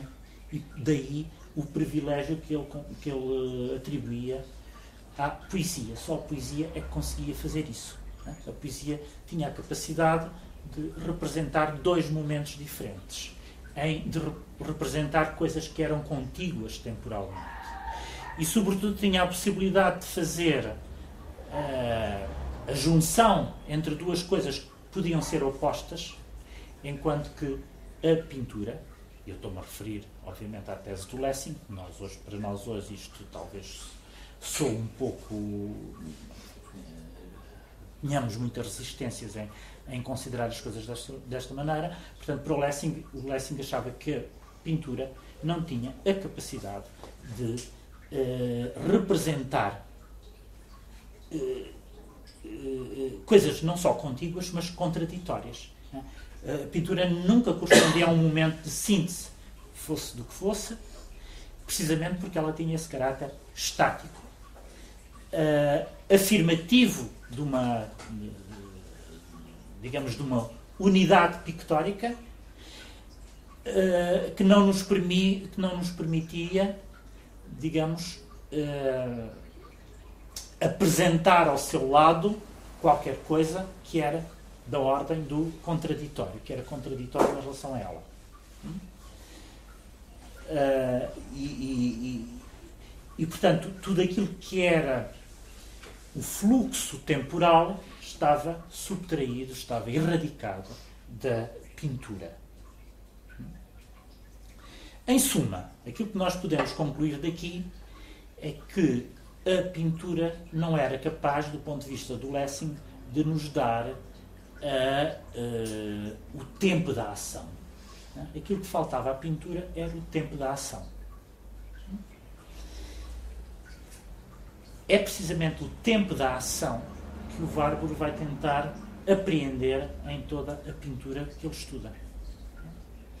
Uh, e, todos os quadros, enfim, uh, por exemplo, há, há, uma pintura, há uma análise que ele faz do Rembrandt, onde isso é muito, de um quadro do Rembrandt, onde isso é muito explícito. Né? Esta capacidade de que eh, a capacidade da pintura de representar o tempo e de representar o tempo da ação. Aliás, as duas coisas são, de alguma maneira, redundantes. O, o representar a ação, do ponto de vista do Warburg, significava também representar o tempo, uma vez que as ações desenvolvem-se no tempo. Têm uma determinada temporalidade. E, portanto, o, o, os, os objetos pictóricos que lhe interessam são aqueles em que é possível delimitar um antes e um depois. Os quadros onde nós podemos uh, acompanhar, mesmo que uh, fazendo. Em, em, que nós podemos acompanhar um, uma ação e, portanto, em que a transitoriedade é dada pelo próprio movimento do quadro. Uh, e, portanto, a, a ideia, este, este, momento da análise do Lessing no Warburg é interessante, porque, uh, primeiro, porque a partir daqui ele distancia-se muito mais da análise da arte da palavra. Hein? Aqui, ainda ele se preocupa num estudo comparativo entre a palavra e a imagem. Mas, precisamente, este estudo comparativo é aquele que lhe permite depois passar para uma análise exaustiva da imagem, deixando para trás a questão da palavra, porque, digamos, para ele a questão já está resolvida. E ele resolveu a questão de que maneira? Dizendo, bom, a imagem tem faculdades e tem potencialidades que também são próprias da palavra e são próprias da poesia, e a partir daí ele procede analiticamente em relação à pintura, muitas vezes como se estivesse a analisar poemas. Estão a ver? Como se estivesse a analisar textos. Né? E daí uma sensação de, digamos assim, de, de legibilidade, eh, a sua, a sua, o seu tipo de análise pictórica nunca é um tipo de análise uh, formal, de atenção pura e simplesmente à materialidade do quadro, porque o objeto de estudo e de análise dele é essa temporalidade que se torna legível, mesmo que nós entendamos aqui legível como uma metáfora. E, portanto, há uma, uma, uma legibilidade da pintura que é aquilo que lhe interessa, em, em, certa medida. E, e, quando ele faz a análise dos quadros, nós percebemos que ele se situa numa lógica que é da legibilidade. De que modo é que aquele quadro é legível? Uh, o, o, e esta legibilidade não significa por e simplesmente que ele vá reduzir o quadro ou a figuração a uma ordem eh, que é, eh, digamos, discursiva. Pelo contrário, a sua preocupação é, é, é deter-se na imagem, naquilo que ela tem de específica enquanto imagem, mas uh, é como se uh, essa especificidade da imagem fosse apreensível em termos. Ou melhor, como se essa especificidade da imagem residisse precisamente na capacidade que ela tem de produzir um certo tipo de discurso. Estão a ver? E quando eu falo discurso, evidentemente, estou a pensar naquilo que, é, que são as palavras. A imagem produz discurso. E produz discurso porquê? Porque o discurso implica uma linearidade sintagmática, e aqui estou a utilizar a, linguagem da própria teoria linguística, quando nós, como sabem, depois, o, enfim, com o Saussure, o, o, o, o signo linguístico vai ser analisado em função da sua linearidade, e é a linearidade que determina uh, esse eixo, que é o, o eixo das, das, das associações, uh, que, é, que, é o, que, é o, eixo sintagmático, uh, e o, o, o Warburg vai, vai, vai projetar na pintura essa possibilidade de análise em função também de um eixo que é sintagmático, que não é meramente paradigmático, ou melhor, ele, ele, no fundo vai, vai oscilar entre as duas coisas, mas é a partir do eixo sintagmático que o paradigma pode emergir. O paradigma, e aqui o paradigma evidentemente diz respeito à ideia da imitação e da repetição, do, do gesto mimético que repete as fórmulas de patos. Não sei se isto é muito complicado, se vocês estão uh, a entender. Uh, uh, é necessário que o Warburg apreenda uma certa temporalidade e uma certa transitoriedade no quadro para que ele possa ser visto como a repetição de uma fórmula de patos. É? Porque a fórmula de patos, em si mesma, já significa uma temporalidade é? e significa uma certa discursividade, que é aquela que diz, digamos, que pronuncia, que exprime as emoções e os, uh, as afetações. Uh, mas gostaria, se vocês me tiverem observações a fazer sobre isto, talvez eu explique um pouco melhor o, o que está aqui em causa, se é que isto é difícil de entender. Portanto, há simultaneamente uma espécie de, digamos, condicionamento mnemónico uh, na pintura, e esse condicionamento mnemónico é aquilo que leva à repetição de uma, de uma gestualidade. O condicionamento mnemónico não é inibidor da originalidade, no caso do Warburg, não é, não, é, eh, não inibe a originalidade, mas, ao mesmo tempo, a representação dessa, desse conteúdo mnemónico é uma representação que implica uh, o desenvolvimento no tempo de um determinado tipo de motivo ou de um determinado tipo de conteúdo. E esse desenvolvimento no tempo é aquilo que ele vai descobrir e que estava ausente na concepção que o Lessing tinha da pintura, que dizia que a pintura era uma coisa meramente estática, né? que só podia representar um momento fixo. E, portanto, não nos dava nem o antes nem o depois. A partir da pintura, nós podíamos deduzir uma narrativa mas era uma narrativa apenas dedutível. A nossa incapacidade de não produzir narração é que levava a que projetássemos uma determinada narrativa quando víamos um quadro. Mas ele em si não produzia uma narrativa em si mesmo. Porquê? Porque a narrativa implica um antes e um depois, implica uma progressão temporal e aquilo que nós vemos num quadro é sempre da ordem da simultaneidade. Tudo ali é simultâneo. Ora, se tudo é simultâneo, nós não temos narrativa. Então, estão a ver? Ah, ah, enquanto que a pintura, enquanto que a poesia, sendo uma arte do tempo, já pode representar as contiguidades e já é, digamos, parafraseável através de uma narrativa. E, portanto, aí nós estamos sujeitos àquilo que vem antes e o que vem depois. Há associações entre o que vem antes e o que vem depois. Num quadro, não. Nada vem antes nem nada vem depois. É tudo simultâneo. É? Tudo nos surge ao mesmo tempo. Se nós ou descrevemos um quadro, elaboramos uma narrativa, essa narrativa só existe na nossa cabeça.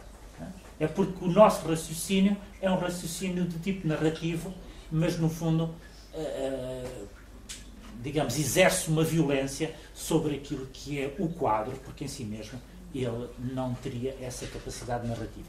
É evidente que isto entronca noutras questões, enfim, que são discutidas de, de outra maneira. Uh, geralmente nós tendemos a pensar, ou tendemos a pensar não, há todo uma, um debate sobre uma pintura que é de tipo narrativo e uma pintura que não é de tipo narrativo. A pintura clássica, na medida em que pinta uh,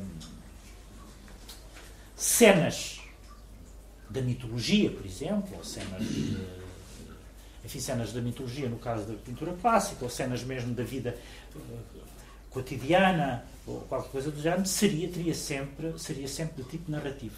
Por oposição a uma, uma, uma, uma a, a, a, pintura abstrata, essa, essa teria uh, erradicado e teria abolido qualquer espécie de elemento uh, narrativo.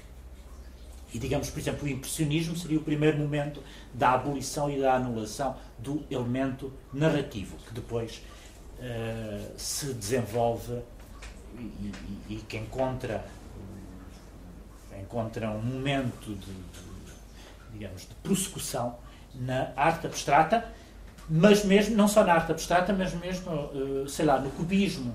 Do, no cubismo, aquilo que teríamos deste ponto de vista, seria já um momento intermédio né, de tornar contigo aquilo que tendemos a ver ainda como uh, narrativo. Né? A sobreposição, a sobreposição de elementos, como se a história fosse eh, submetida a uma espécie de trabalho de um trabalho um pouco forçado, em que força as coisas, exerce uma violência sobre elas e aquilo que deveria estar em contiguidade acaba por ser sobreposto. Daí a deformação a que as figuras do cubismo são, estão, são sujeitas. É? Mas aqui também, neste caso, há sempre nesta. Uh, ou retirar o elemento narrativo, ou melhor, ou conceder um elemento narrativo, não, ou retirar, ou conceder um elemento narrativo à pintura, que no caso do, enfim, no Warburg, esse, esse elemento narrativo reduz-se por e simplesmente a uma questão que é a do tempo. Aquilo que o preocupa não é tanto a narratividade, é a categoria que essa narratividade pressupõe. E a categoria que essa narratividade pressupõe é a da temporalidade. Hum? É a do tempo. Uh, e, e, quando ele fala depois da vida em movimento, uh, uh, a ideia de representar a vida em movimento, evidentemente ele está a fazer referência a este, este movimento que ele vai detectar na pintura, enfim, na arte que lhe interessa verdadeiramente. Isto parece-me, a mim, um dos grandes após da, do, do, do, para a história da arte, que era ainda dominada precisamente por esta visão um pouco lessingiana da divisão das fronteiras entre a pintura e a poesia ah, e da, da determinação da pintura em função do espaço e da poesia em função do tempo. Uh, não sei o que é que estas coisas vos sugerem, se isto vos parece um estranho e difícil, demasiado abstrato para poder ser assim apreendido uh, desta maneira, mas uh,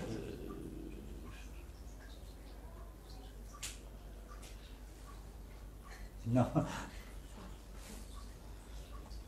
E, e, quer dizer, e, aqui neste caso o que é curioso também é que, sendo ele um Nietzscheano e tendo lido Nietzsche e, e tendo apreendido a lição do Nietzsche, e sobretudo nessa uh, de, o Nietzsche do nascimento da tragédia, do Apolíneo Dionisíaco, ele ousa fazer uma espécie de crítica ao Nietzsche, colocando um pouco a contrassenso, isto é ao contrário do que nós tendemos a imaginar, colocando ainda na esteira da estética lessingiana e do Winkelmann. É?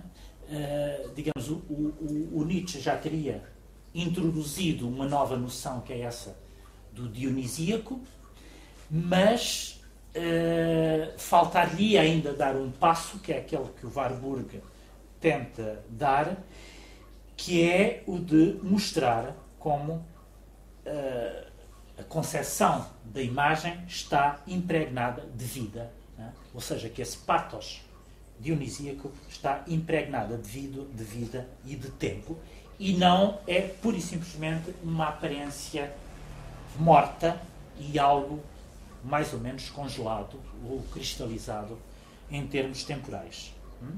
E, portanto, o, o, o, o Nietzsche, eh, ao mesmo tempo que ele faz esta sugestão que corresponde a uma crítica ao Nietzsche, mas ao mesmo tempo ele vai eh, absorver do Nietzsche a ideia de que o dionisíaco é da ordem da temporalidade, enquanto que o apolíneo é da ordem da espacialidade.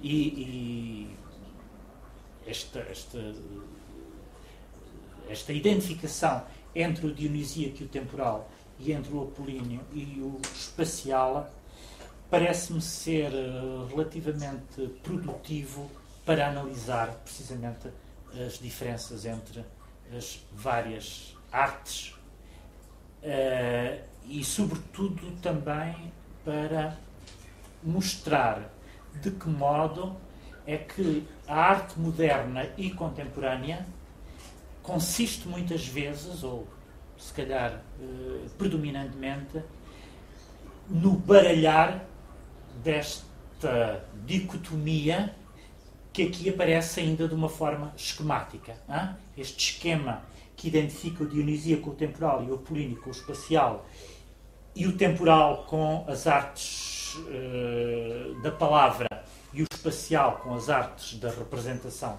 uh, pictórica, tudo isto vai ser completamente baralhado na arte, na arte moderna e também na arte contemporânea. Uh, e às tantas, é a própria poesia que se torna completamente abstrata e, e, e, e em que se começa a fazer experiências, mesmo na, poesia, que são da ordem que, do, do, do, temporal, que são da ordem do, da espacialidade. Pensemos, por exemplo, na, em toda a poesia visual, desde logo em Mallarmé, a importância que ele concedia ao grafismo e o modo como o poema se distribui na página, em termos gráficos. E, portanto, aí provavelmente é o primeiro momento em que, eh, digamos, aquilo que dita eh, eh, a estética malarmiana, a poética malarmiana, é precisamente o de atribuir à poesia uma determinada qualidade que é pictórica, né? Ao mesmo tempo que depois vão aparecer experiências uh, pictóricas em que que identificam, que assimilam a pintura a características que são próprias da poesia e que, portanto, eh, introduzem a temporalidade naquilo que eh, é geralmente apreendido como simultâneo. Uh, e, eu julgo que aqui Warburg se situa num momento em que uh, começa a perceber precisamente estas experiências eh, modernas e, portanto, já não lhe bastam, já não basta ao Warburg eh, trabalhar com as distinções clássicas entre as artes do tempo e as artes do espaço. É? E, e, e ele vai mostrar de como as duas coisas são reversíveis e como uma arte do espaço, como é a pintura, incorpora elementos que são próprios de uma arte do tempo como é a poesia. E é por isso que, enfim, eh, ele critica e vai, vai construir, digamos assim, uma, uma, uma estética que é e uma história da arte, ou, ou, princípios para uma história da arte, que são em tudo o contrário do Winkelmann, mas provavelmente ele chega precisamente à crítica do Winkelmann, passando primeiro pela crítica do Lessing e do Laocoonte, do texto Laocoonte do Lessing. Porque, de facto, esta, esta referência ao Lessing e esta análise que ele faz do Lessing é anterior às, às suas teses sobre o Renascimento opostas à visão renascentista do, do, do Winkelmann. Uh, isto parece-me ser, acho que introduz alguma, alguns elementos importantes para percebermos digamos, o primeiro momento, isto corresponde a um primeiro momento uh, uh, em, que Warburg procura os princípios a partir dos quais vai construir uma concepção de, do que é um certo tipo de historicidade da arte uh, e um, um, a que é que se, quer dizer, o que é que, a que é que corresponde a imagem uh, entendida enquanto fórmula de patos. Eu tenho a noção que isto já são 10h50, não sei se tenha, digamos, eu detinha-me por aqui hoje, se não teria que passar para uma coisa completamente diferente. Se tem algumas perguntas. Agora colocar uma questão que era, eh, em relação a esses vários movimentos de, das, das vanguardas, hum, eu penso que há aí um que também terá tido uma, uma importância, eh, que é o, o caso do, do expressionismo, que não só teve importância para depois para a, a, própria teoria, para o abrir os olhos, para, justamente para algumas questões que o, que o Bárbara, inclusive, também levanta, que têm a ver com o uhum. que têm a ver com tem a ver com, com o lado da emoções, com o lado também, de, uhum. uh, também de, de, de, um certo simbolismo de uma ligação à, uh, temas, uh, temas literários, temas religiosos, uh, e, e, e, o personalismo teve, teve um papel importante sobre, inclusive sobre a teorização das artes, e não só sobre a teorização das artes, mas também ajudou a abrir os olhos para uma série de, de épocas mal amadas da, da história, uhum. como o caso do maneirismo e por aí Sim, sim. Quer dizer, o, o que acontece é que o expressionismo Vargurgiano é um expressionismo transhistórico, não é? Transhistórico. Enquanto que o expressionismo. Mas provavelmente. Provavelmente terá também ajudado a. Sim, tê-lo ajudado, eu acho que sim. Coisas. Quer dizer, não, não, não, não, não, não tenho muita ideia sobre isso, não li. Só lendo as notas todas dele, disse alguma coisa. uh, mas, mas, digamos, aqui há, há, há o expressionismo, digamos, o Warburg vai fazer com, com o expressionismo um pouco o que um Eugênio Dorse fez com o Barroco. Sim. Isto é, o, o, Eugênio Dorse vai dar uma dimensão transhistórica ao Barroco, né? em que o Barroco perde mesmo no Eugênio Dorse a dimensão de movimento histórico, de, época da história da arte. Né? O Barroco seria uma constante da história universal por oposição ao classicismo e, portanto, a história da arte seria uma eterna sucessão, uma eterna hesitação e, e, e alternância entre momentos de barroco e momentos clássicos. Uh, no caso do Warburg, ele vai dar ao expressionismo esta dimensão, uma dimensão transhistórica, Mas, ao contrário do Eugênio Dorce, ele não vai opor nada ao expressionismo. Isto é, o expressionismo não seria, não teria um polo oposto com o qual ele alternaria. É? O expressionismo, a expressão, a expressividade, aquilo que é próprio do, do, do, do enfim, aquilo que vai ser, no fundo, objeto, que vai ser uh, uh, submetido à estética expressionista, uh, o, o Warburg encontra desde sempre. Em, na, na, história da arte, ou mesmo na história da humanidade, teria havido sempre essa tendência expressionista. É evidente que o, o expressionismo a que o Warburg se, se refere, primeiro, não é do mesmo tipo do expressionismo histórico, vanguardista, uh, tem, é, corresponde a outro tipo de objetos e depois não está submetido a essa espécie de exagero grotesco a que, que o expressionismo vai chegar. Portanto, enquanto que o expressionismo chega até ao grotesco, no caso do Warburg, ele não vai encontrar graus de expressionismo. Para o Warburg não existem graus de expressionismo. Há uma intensificação, de facto ele fala em intensificação, é? a intensificação do uh, a intensificação mimética, é assim que ele fala, a intensificação mimética. Mas uh, não, não, mas não há graus. Isto é, ao longo da história não existe uma fórmula de patos, do ponto de vista do Warburg, uma fórmula de patos que vai aumentando na sua dimensão de patos. É? O patos começa por, por ser, começaria por ser em, num, em, em num, num, grau reduzido e depois ao longo da história ele, o patos iria aumentando e portanto a força expressionista iria aumentando. Essa gradação não existe nunca no raciocínio do Warburg, é? na, na, sua concepção da história. Mas é próprio revela-se assim como contemporâneo do expressionismo. Yeah.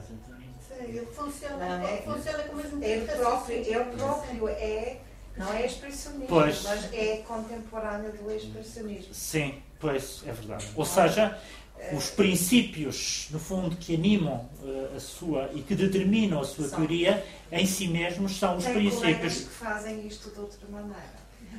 Exatamente. Tem colegas contemporâneos ah, que fazem isto de outra maneira. Sim. Se calhar não só posso. Sim. Uh, aquele texto que, que foi a Matina que descobriu do, do Fana, o Böhme diz que uh, o, o próprio Warburg, no seu estilo, e a mim parece-me convincente, é expressionista. expressionistas. Tem a o dramatismo, a intensificação, assim, tem a sensibilidade dos expressionistas. Uh, não, não, a sensibilidade não são traços estilísticos mesmo, uhum. né, acho eu. Na, na, e, sua, na, na sua escrita. escrita. Sim, sim, sim. sim. Isso, isso e o, o que disse em relação uh, o, o na sua teoria, uh, baralhando espaço e tempo, como ele é implicitamente também modernista em relação a isso. Não é? Sim, sim. No fundo, sim. É? Claro, claro. É, e, e isso tem mais uma analogia com o seu livro, que é implicitamente também português, compreende? E de uma forma muito elegante. muito elegante. E só mais uma coisa em relação. Eu não quero lá uh, marmar com nomes, mas eu conheço, por exemplo, aquele livro famoso do, do Worringer, Abstraktion und Einfühlung. Assim, Exatamente. Isso também sim, sim. é muito. Quer dizer, tem muitas afinidades e nessa oposição a abstra abstração seria do polo expressionista. Sim, sim. Não, o Worringer é importante. Aí. É, é importante, bastante importante, como, tal como. Portanto, aliás, nós falamos aqui da noção de Einfühlung. Yeah, yeah, uh, é, é é bastante importante. Essa, essa, essa, empatia, a ideia de empatia é, é bastante importante no Warburg. E, portanto, no fundo, uh, uh, quer dizer, o Warburg não é. Quando nós começamos a fazer uma recensão, uh, captar os nomes com os quais o podemos pôr a par, encontramos toda uma constelação de autores do princípio do, do, do final do século XIX e do princípio do século XX que são uh, irrecusáveis e, os, e, e, e, que têm uma ligação muito com os quais o, o, o Warburg tem uma ligação muito próxima. É, pode ser muito banal o que digo, mas um, gostaria de lembrar que tem a ver com a experiência também de Vargas da Primeira Guerra Mundial, mundial penso. Ah. Aquele trauma, ele está a trabalhar trauma. Tá. tá. A ideia de trauma, sim. Eu penso que. Aliás, há uma, há uma. Do ponto de vista biográfico, há uma tese de que ele teria enlouquecido por causa da Primeira Guerra uh, Mundial. Tá, as tantas. Uh, não é caso também. Sim, sim. Quer dizer, Isso teria levado as pessoas têm sensibilidades diferentes, não é? Uhum. Mas que ele parece-me a trabalhar pela sua obra e, e, ele próprio um, um trauma profundo parece-me óbvio, não sei. Uhum. Até o, o, que, o que li, o pouco que li, o que vi até agora me, uhum. dá esta Aliás, ideia, há um conceito de certa maneira, há um conceito em, no Vargo que é o terrível, o, o, o impulso, é? uh, que é também tem uma raiz psicológica, psicanalítica, uh, que é nele que é muito importante no Warburg e uh, digamos eles, eles está sempre à procura daquilo que é que pode ser atribuído a esse impulso, que é uma coisa coerciva, é? e portanto que imprime uma espécie de força uh, pronto, coerciva, que não, é, que, não, que não é suscitada voluntariamente, e ao mesmo tempo aquilo que no artista é voluntário e é racional. Está a ver? Uh, o que é que nele é, é, é é, quer dizer, o que é que nele é determinado por uma força menémica que introduz ou que se exerce através desse impulso, é? que tem uma força impulsiva, e ao mesmo tempo como é que isso é dominado através daquilo que no artista é a tentativa de dominar esse uh, impulso que vem de, de uma espécie de força traumática. Isto é um grande problema filosófico. há, um outro que pega nessa questão, que é, que é o Rensweig, com o processo de, criação e como é, que, como é que funciona exatamente essa, esse jogo entre, entre aquilo que é. Que é ele pensa com o que é voluntário. Eu fiquei chocada, mas isto já é piada num filme recente científico sobre psicologia do cérebro e não sei, não se me lembro bem, acho que 1% que fazemos de todo o dia é voluntário, o resto é programa. Uhum. Mas repara o que é, uh, ao, ao, mesmo tempo, o que é que uh, a introdução desta ideia de que existe no artista um condicionamento mnemónico, portanto, uh, através da memória, o que é que isto significa em termos de Quer dizer, o que é que isto significa? Como destruição, como, como refutação da tese da genialidade própria do, dos românticos, não é? Exatamente. Que isto significa. E agora fez o, fechou o círculo, é Sim. é verdade. Uh, portanto, aí, de facto, a partir desse momento, toda a ideia da genialidade romântica teria que ser uh, uh, erradicada. Mas eu acredito mais no Vabo do que naquele cientista que disse isso.